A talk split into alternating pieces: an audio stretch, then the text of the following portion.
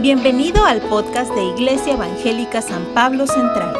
Esperamos que sea de bendición para tu vida.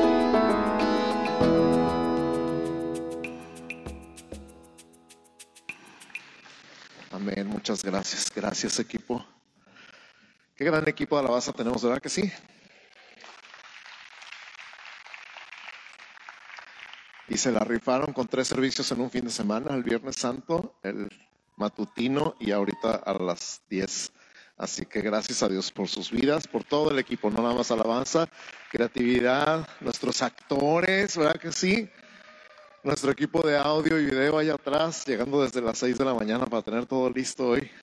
Y están aquí con todo. Cada persona que trabajó. Un aplauso fuerte. Cocina, nuestro equipo de cocina, nuestro equipo de globales, decoración, vean todo esto. ¿No es increíble? Hace rato los estuve viendo en el desayuno cómo subían a tomarse fotos, porque está de foto este escenario. Y tómenle todas las fotos que puedan antes de que lo quiten. Sí, gracias a Dios, gracias a Dios por eso. Y ok, voy a ir por mis notas y vayan abriendo su Biblia en Mateo 28, por favor, vamos a ver el versículo de la semana en su contexto. Mientras están buscando sus Biblias, quiero recordarles que la semana que viene es el encuentro de mujeres. A ver, otra vez, otra, prueba. La semana que viene es el encuentro de mujeres. Eso, ahí están las mujeres, ya despertaron. Viernes y sábado, por lo que hoy, terminando el servicio, vamos a tener la junta informativa, el pre-encuentro. Hoy empieza el encuentro con el pre-encuentro. Así que si ustedes están apuntadas para ir o no se han apuntado, hoy es su última oportunidad, ¿verdad? Hoy es su última oportunidad para apuntarse. Así que si lo están pensando, ya no lo piensen. Anótense y nunca, nunca, nunca hemos visto que una mujer se arrepienta en todos los 21 años que tenemos haciendo encuentros. No hemos visto una mujer que se arrepienta de haber ido. ¿Verdad que no? Así que si lo estás pensando, no lo pienses más. Anótate, hoy es tu última oportunidad. Terminando el servicio, quédate al pre-encuentro y esposos no empiecen con que ya, ya merito, ¿cuánto te vas a tardar? Tengo hambre, ¿a qué hora va a estar la comida? Déjela tranquila, déjela que Dios le hable un ratito, ¿sale? También quiero, a ver, los hombres digan amén. Eso, muy bien. Quiero entregar, oh, tres diplomas a tres miembros de Central que tomaron el curso de Red Enlace. Y tomaron el, el curso completo, estuvieron ahí todo el viernes y el sábado y se los quiero entregar aquí en el servicio. Rosa María Orquiz. Rocío Orquiza está aquí. Se fue de vacaciones. Ahí. Ahí viene, viene, viene, ya la vi. Corre, Rosy, corre, corre. Berenice Ramírez. Y Asael Hernández.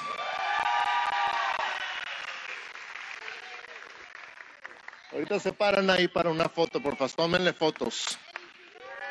Bere y Asael.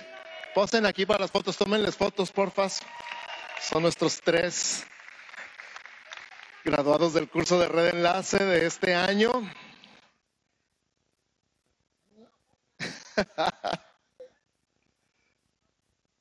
Estamos muy orgullosos de ustedes. Excelente, muchas felicidades, felicidades, felicidades. ¿Y ya encontraron en su Biblia Mateo 28? Ok, vamos a leerlo juntos. Dice, pasado el día de reposo, del versículo 1 hasta el 20. Mateo 28 del 1 al 20 dice, pasado el día de reposo, al amanecer del primer día de la semana, vinieron María Magdalena y la otra María a ver el sepulcro.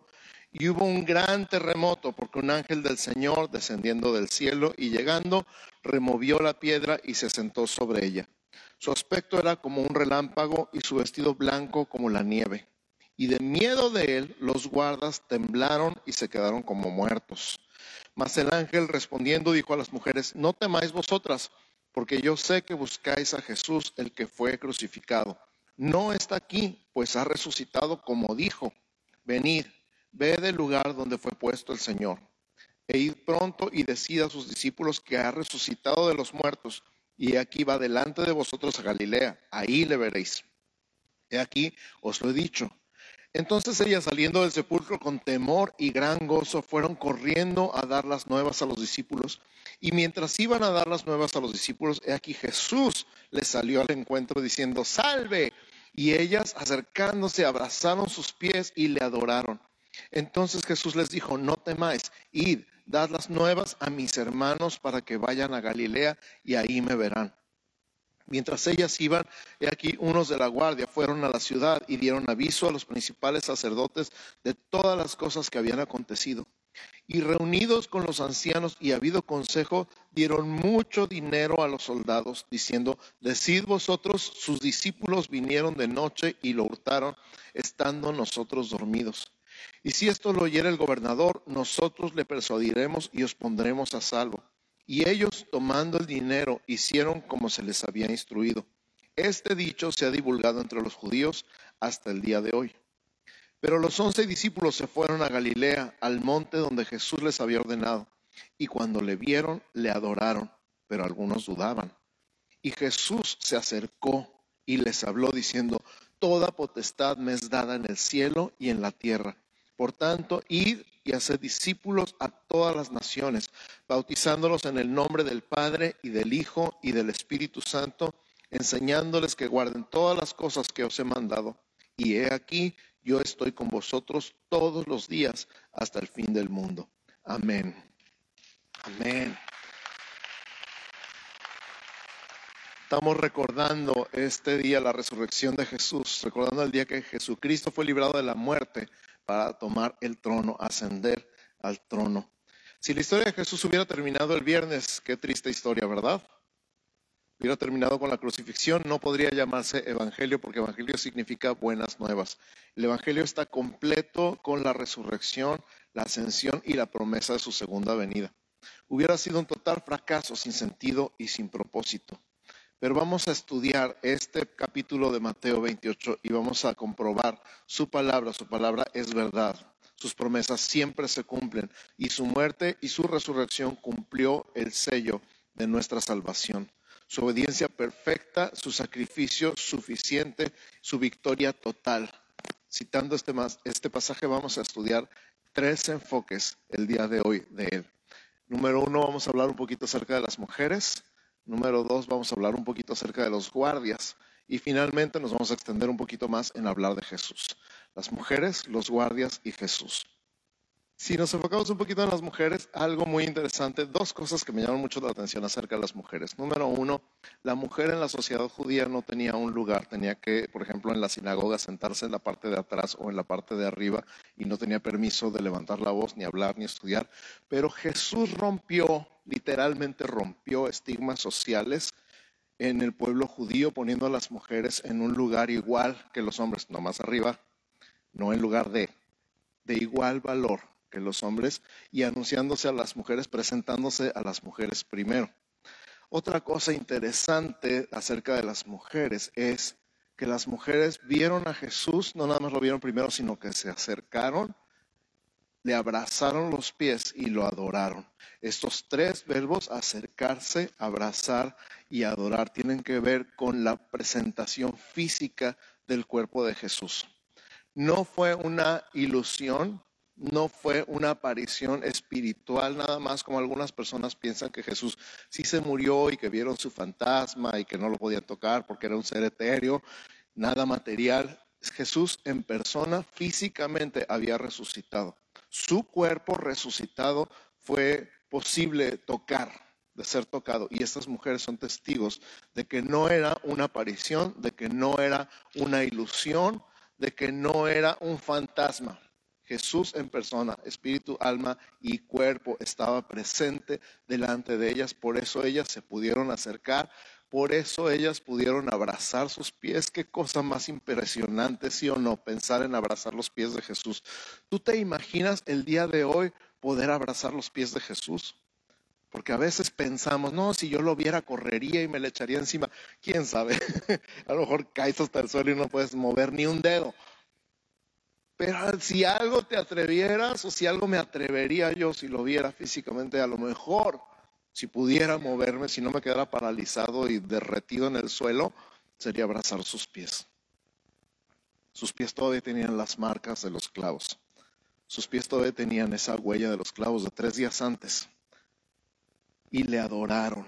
Y esta palabra adorar, como hemos visto en el pasado, significa literalmente besar los pies. Besar los pies de Jesús. Qué cosa más increíble, ¿sí o no? ¿Te imaginas tú el día de hoy tener enfrente a Jesús, estar postrado a sus pies, abrazar sus pies y besar sus pies? La invitación, la primera invitación del día de hoy es, ser igual que las mujeres. Tienes a Jesús. Jesús está aquí. Cada vez que lo adoramos y cuando no lo adoramos también, antes de que llegaras y en el tiempo de la alabanza y en el tiempo del mensaje, en todo momento, en todo lugar, en toda circunstancia, Jesús está presente. Y tienes la misma oportunidad que las mujeres en todo momento de acercarte, de abrazar sus pies y de besar sus pies, adorarle. Ellas lo hicieron físicamente, nosotros podemos hacerlo por el Espíritu Santo. Gracias a Él podemos hacer lo mismo. Y ahora vamos a meditar un segundito más en los guardias. ¿Qué onda con los guardias? Vamos a pensar un poquito. Si son los mismos guardias que crucificaron a Jesús, porque habla del gobernador, ¿verdad? En el capítulo, si vieron que habla del gobernador? gobernador era el gobernador romano, por lo tanto no eran los guardias del templo. En algún momento llegamos a pensar, a lo mejor eran los guardias del templo y bueno, esos no eran tan pro como los guardias del ejército romano. El ejército romano era brutal en su entrenamiento a sus soldados, era brutal. Se calcula que la armadura romana pesaba unos 80 kilos y con esos 80 kilos de armadura marchaban de una ciudad a otra, con espada, con lanza, con casco, con coraza, con todo. Estos guardias eran salvajes en en el arte de torturar lentamente y asesinar a las personas. Cuando estos mismos guardias probablemente azotaron a Jesús el viernes, se aseguraron de causarle todo el daño posible a su cuerpo.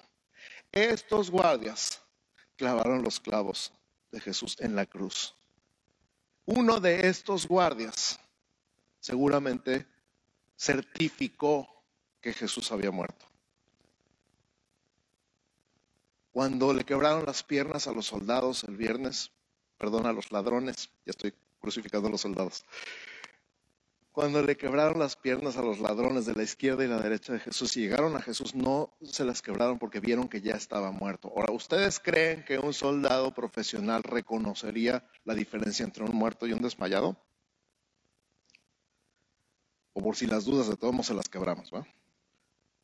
Tendríamos que haber estudiado un poquito más acerca de, este tema de la crucifixión. La, cosa es que la persona colgada en la cruz se moría de asfixia a menos que levantara sus pies clavados, se apoyara sobre sus pies clavados y pudiera tomar un poquito de aire y cuando el dolor de los pies le cansara demasiado se volvía a colgar y volvía a quedar en asfixia la manera de matar más rápido a una persona que estaba crucificada era precisamente quebrarle las piernas para que ya no se pudiera levantar y muriera asfixiada.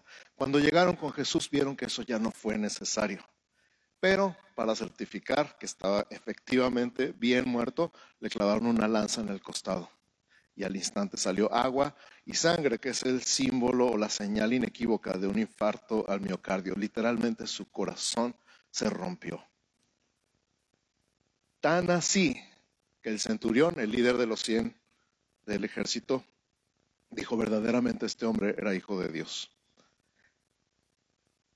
Fast forward, domingo en la mañana, una guardia romana, una guardia está compuesta por 16 soldados cuidando la tumba, a petición precisamente de los judíos, una guardia romana, 16 soldados armados con estos 80 kilos de armadura, soldados profesionales entrenados en turnos de tres horas toda la noche. Tres de este lado, tres enfrente, tres de este lado y tres durmiendo. Y cambiaban de turno, así que estaban en vela totalmente. La pena por quedarse dormido en el trabajo para un soldado romano era muerte. Corte de cabeza, literalmente les daban cuello. Cuando les dieron dinero los judíos a los soldados romanos para mentir diciendo que se habían quedado dormidos, estaban poniendo su vida en la línea. Porque el castigo por decir que se habían quedado dormidos y que se habían robado el cuerpo, lo cual, como vimos ahorita, es imposible. Número uno, porque los discípulos estaban muertos de miedo. Y número dos, porque había una guardia romana y ellos tenían más miedo a los romanos que a cualquier otra cosa en el mundo. Cuando dijeron que se habían quedado dormidos, les dieron mucho dinero, di conmigo, mucho dinero, para que mintieran y dijeran que se habían quedado dormidos. Y entonces dijeron, nosotros le vamos a hablar al gobernador para que les perdone la vida. Esa clase de, influencias, ¿verdad? Nosotros hablamos quién sabe si hablaron, a lo mejor si les cortaron la cabeza, de todos modos, a ellos no les importaba nada. Estos soldados profesionales, entrenados en el arte de la guerra, de la tortura y de la pena capital, se desmayaron de miedo cuando vieron a Jesús resucitado. Repito e insisto, estos soldados profesionales entrenados en el arte de la guerra, la tortura y la pena capital que vieron a Jesús morir el viernes, se quedaron desmayados. Dice que cayeron y quedaron como muertos, desmayados. Se desmayaron de miedo, de pavor, de pánico al ver a Jesús resucitado. ¿Cuál escena habría sido esa? Porque ellos lo vieron morir. Ellos certificaron que estaba muerto y ellos mismos cayeron a tierra y quedaron como muertos cuando vieron a Jesús.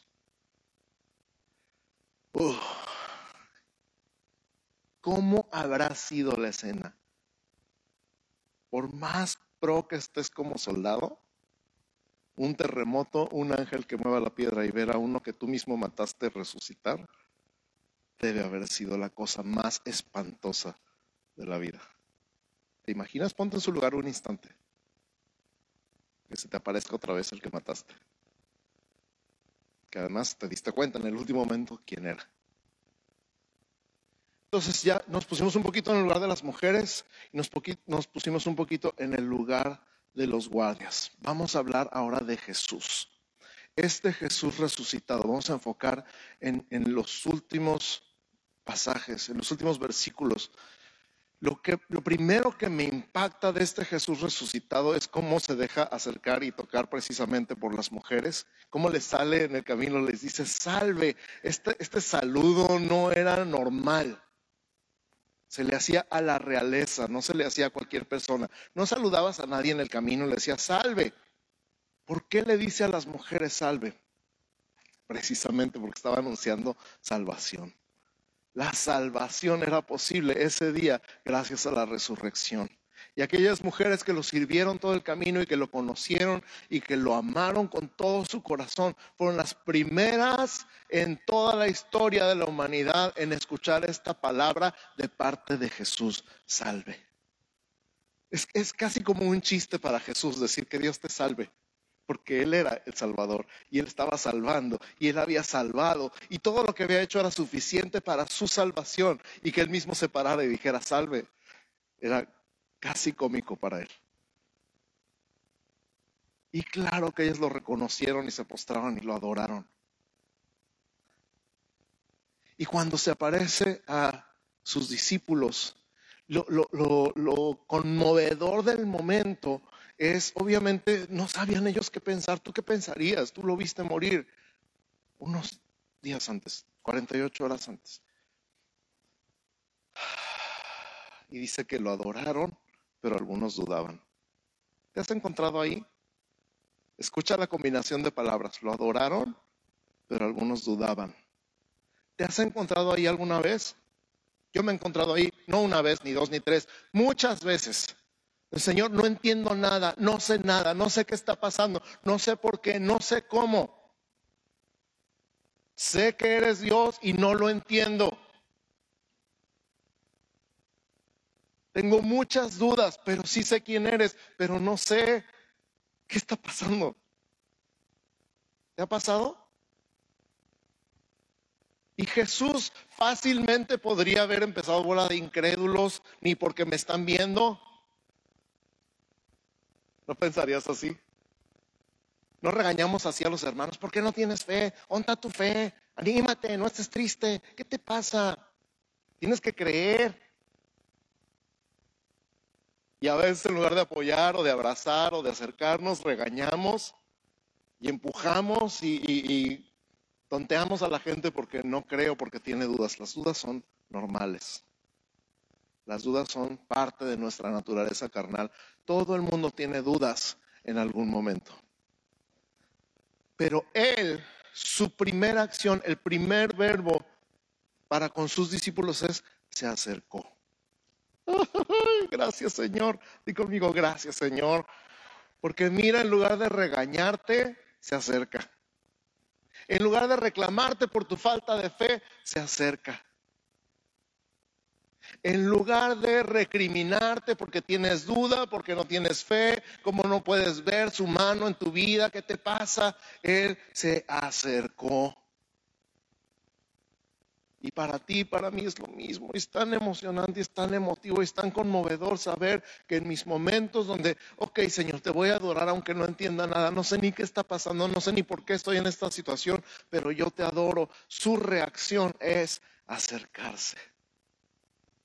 Ya estaba suficientemente cerca, estaba en el mismo cuarto con ellos, ya estaba cerca, pero se acercó más. ¿Sabes a qué me recuerda eso? Cuando estoy teniendo una plática muy interesante con mi esposa o con un gran amigo o con uno de mis hijos y estamos sentados a la mesa, pero para enfatizar algo, para decirte algo muy importante, te inclinas sobre la mesa, te acercas más.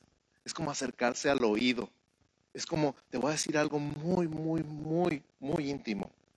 Entonces me acerco más. Jesús estaba, imagínate la escena, la mesa con ellos y se acercó. Y entonces les dijo, toda potestad me es dada en los cielos y en la tierra, por tanto, vayan. Pero quiero enfatizar otra vez, Él se acercó. Ahora, vamos a ver dos versículos importantes en este momento. El, el primero es 1 Corintios 15, 20. 1 Corintios 15, 20 dice así, mas ahora Cristo ha resucitado de los muertos, primicias de los que durmieron es hecho. repito, mas ahora Cristo ha resucitado de los muertos, primicia, primicias de los que durmieron es hecho. Las primicias son los primeros frutos de una cosecha. Las primicias son los primeros frutos de una cosecha y las primicias normalmente son más caras que el resto de la cosecha. ¿Sí sabían eso? Los primeros frutos salen más caros en el mercado porque todavía no hay y apenas empiezan a salir y son carísimos. Jesús es las primicias. ¿Las primicias de qué? De la resurrección. La promesa de que Jesús resucitó, hecha verdad, significa que tú y yo también vamos a resucitar. Él es el primero, Él es el más caro, Él es el más importante, pero tú y yo somos el resto de la cosecha. Tú y yo somos el resto de la cosecha. Él resucitó primero para que tú tengas la promesa de la resurrección como una verdad en tu vida. El segundo versículo es Romanos 8, es un pasaje del 18 al 22. Romanos 8, 18 al 22. Dice así pues tengo por cierto que las aflicciones del tiempo presente no son comparables con la gloria venidera que en nosotros ha de manifestarse. Porque el anhelo ardiente de la creación es el aguardar la manifestación de los hijos de Dios. Porque la creación fue sujetada a vanidad, no por su propia voluntad, sino por causa del que la sujetó en esperanza.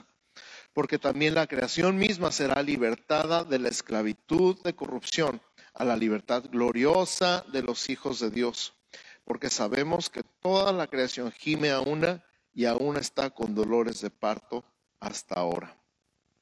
En otras palabras, viene el tiempo, viene el momento donde nosotros también seremos manifestados tal y como Jesús nos ve, la hora terminada, el trabajo completo.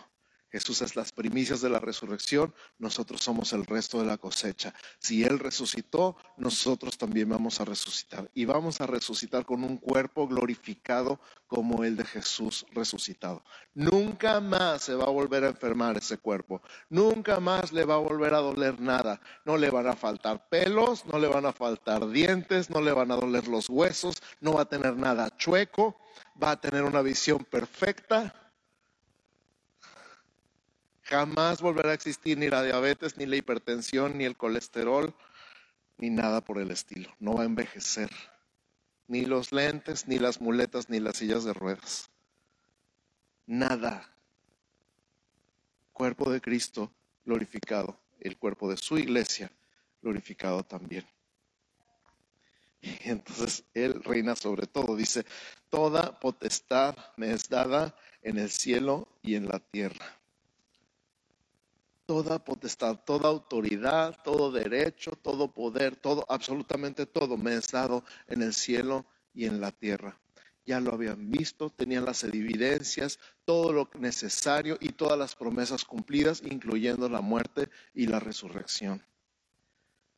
Todo cumplido y al final dice, toda potestad me es dada en el cielo y en la tierra. Él es rey de reyes y Él es señor de señores. Él es el alfa y la omega, el primero y el último, el principio y el fin. Él sigue siendo el rey. Amén. Y concluye dirigiéndose a sus discípulos, por tanto, ir y hacer discípulos a todas las naciones de la tierra y nos da dos verbos, bautizándolos y enseñándoles. ¿Cómo se hacen discípulos? Bautizándolos y enseñándoles, bautizándolos en el nombre del Padre y del Hijo y del Espíritu Santo. Cuando una persona cree en Jesús, el paso normal es bautizarse. Lo que sigue de creer es bautizarse, bautizarse en el nombre del Padre, del Hijo y del Espíritu Santo. Hemos explicado en algún momento que no contamos el bautismo de niños chiquitos porque no son conscientes ni es una decisión personal, real. Pero cuando eres adulto y dices, creo, yo creo que Jesús es el Señor, como dijo el etíope, ¿qué impide que me bautice? Y Felipe le dijo, si crees, puedes. La pregunta es, ¿crees? Cuando ha recibido el Evangelio, cuando ha recibido las buenas noticias de la salvación por gracia, por medio de la fe en Jesús, lo normal es bautizarse. Y ese es el primer paso. Después sigue enseñándoles, enseñándoles que guarden todas las cosas que os he mandado. Te voy a recordar nada más una cosa que Jesús mandó, que os améis unos a otros como yo os he amado.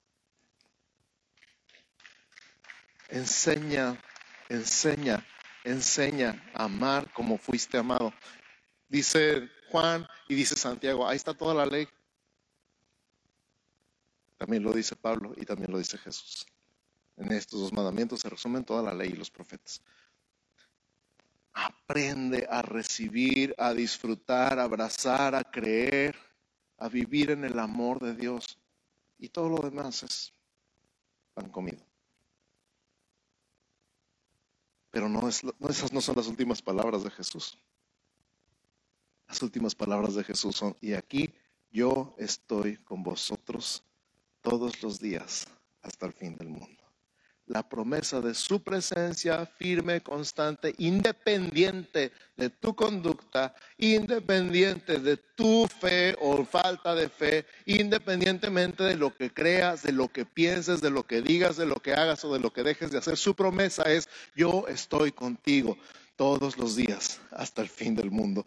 Yo estoy contigo todos los días hasta el fin del mundo. No importa dónde te metas, no importa qué hagas, no importa lo que pensaste anoche, lo que dijiste, yo estoy contigo todos los días hasta el fin del mundo. Por eso se llama la gran comisión, porque no estás solo en la misión. No estás solo en la misión, Él está contigo para ir para ser discípulos, para bautizar y para enseñar. Él está contigo. Mañana, tarde y noche, 24 horas al día, 7 días a la semana, 365 días al año. Todo esto celebramos tú y yo el día de resurrección. Entonces, ¿qué crees? ¿Qué crees? Les voy a recomendar una película, ojalá que la encuentren. ¿Están listos? Se llama El caso de Cristo. El caso de Cristo. Búsquenla, espero que la encuentren, donde sea que la encuentren, agárrenla. Si cuesta 60 pesos en YouTube, no importa, páguenlos, vale la pena. El caso de Cristo es la historia de un periodista del tema de lo legal, de juicios, de, casos, eh, de esos así de crímenes y todo eso. Y él era ateo. era tan ateo que cuando se casó con su mujer, su novia le hizo prometer que nunca lo iba a llevar a una iglesia. Ese fue el pacto que ellos, ok, nos vamos a casar, pero nunca te vas a hacer cristiana, ni nada por el estilo, y nunca me vas a llevar a una iglesia. ¿Y qué creen que pasó? Ella conoció a Jesús y se enamoró de Jesús y empezó a ir a la iglesia y el esposo se volvió loco de coraje. Yo he escuchado las entrevistas a él, él contando su propia historia. Dice, no lo podía creer, me sentí traicionado, me sentí engañado. Hubiera sido más fácil que me engañara con otra persona, pero con Jesús. Y entonces él se dedica a demostrarle que Jesús es una mentira él dedica tres años de su vida a juntar toda la evidencia posible para demostrar que el cristianismo y la resurrección, todo es un cuento de hadas. Y la razón por la que él confiesa en esta entrevista que yo escuché que no quería saber nada de Dios es porque él vivía una vida de inmoralidad y no quería cambiar. En el fondo, su confesión es, yo quería seguir viviendo como a mí se me daba la gana. Sorpresa. ¿Cuántos no habré escuchado así?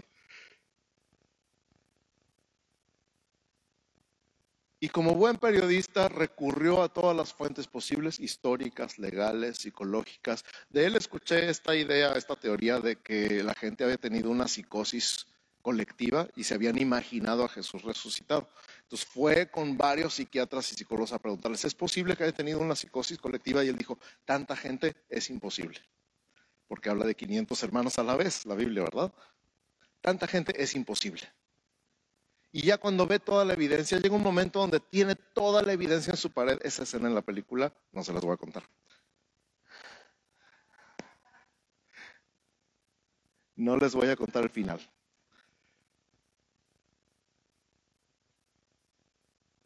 Ese es el punto. Tienes toda la evidencia delante de ti el día de hoy. ¿Qué crees? ¿Qué crees? Las mujeres lo vieron, lo abrazaron, lo tocaron, besaron sus pies. Los guardias romanos cayeron como muertos delante de él, el mismo que habían asesinado dos, tres días antes.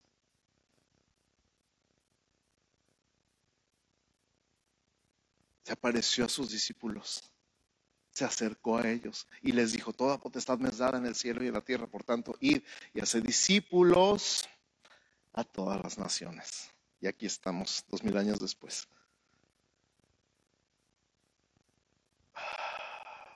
Y sobre todo, yo estoy con ustedes todos los días, hasta el fin del mundo. ¿Qué crees? ¿Quién es Jesús para ti? ¿Es un personaje histórico? ¿Es un personaje mitológico? ¿Es un personaje filosófico? ¿Es un personaje social? ¿O es el Señor? El Rey de Reyes y el Señor de Señores. ¿Quién es Jesús para ti? Si es tu Señor y es tu Rey, toma este momento para hacer lo mismo que las mujeres, adorarle y bendecirle. Cierra tus ojos. Señor, te adoramos, te bendecimos, te reconocemos como nuestro Rey, como nuestro Señor, el que estuvo muerto y vive para siempre. Tú eres el alfa y la omega. Tú eres el principio y el fin. Tú eres el primero y el último. Tú eres el rey de reyes y el señor de señores. Tú eres el león de la tribu de Judá. Tú eres el cordero de Dios que quitó el pecado del mundo, tal como lo dijiste. Señor Jesús, estamos aquí para adorarte y tienes toda libertad en este momento para ponerte de pie o ponerte de rodillas o seguir ahí sentado para levantar tus manos, para levantar tu voz. Lo que no puedes hacer es quedarte indiferente. En este momento se trata de Jesús, así que ¿qué vas a hacer delante de su presencia? ¿Qué vas a hacer, Señor Jesús? Yo te quiero adorar. Yo te quiero bendecir, yo te quiero dar gloria y honra y alabanza todos los días de mi vida. Recibe, Señor, toda la gloria. A lo mejor estás aquí por primera vez y nunca lo habías escuchado. Él es el que dijo que era. Él es el que estaba profetizado desde el principio. Él es todo lo que decimos que es, porque Él lo dijo primero y porque lo cumplió. Todo lo que ha dicho se ha cumplido. Y aquí estamos el día de hoy. Así que te, te invito, si nunca lo habías escuchado, si no lo habías pensado, si lo habías visto como un personaje mitológico o histórico o social o filosófico, te digo que Jesús es mucho más que eso, Jesús es Dios. Así que entrégale tu vida, ríndete a Él, porque Él merece que le dediques tu vida entera. Y en el nombre de Jesús, en el nombre de Jesús, te adoramos, Señor. Te adoramos, Jesús. Te adoramos, te adoramos, te adoramos, Señor Jesús. Sigue adorando, sigue levantando tu voz, sigue exaltándole. Digno es el Cordero Santo, Santo, Santo es Él. Levantamos nuestra alabanza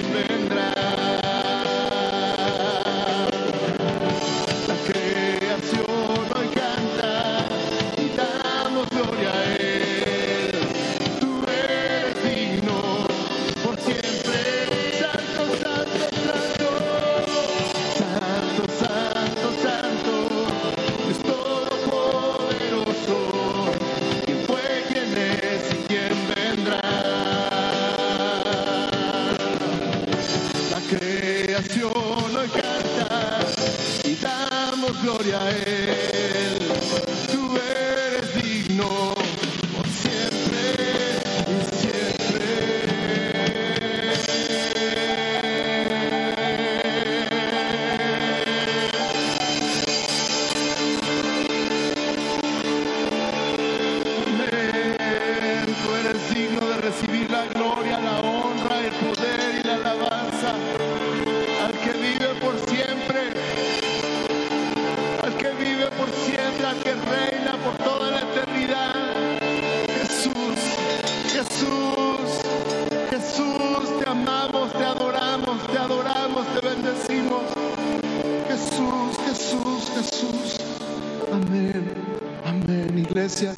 Señor te bendiga y te guarde. Que el Señor haga resplandecer su rostro sobre ti y tenga de ti misericordia. Que el Señor alce sobre ti su rostro y ponga en ti paz. En el nombre de Jesús. Amén. Amén. Buenas tardes a todos. Bendiciones.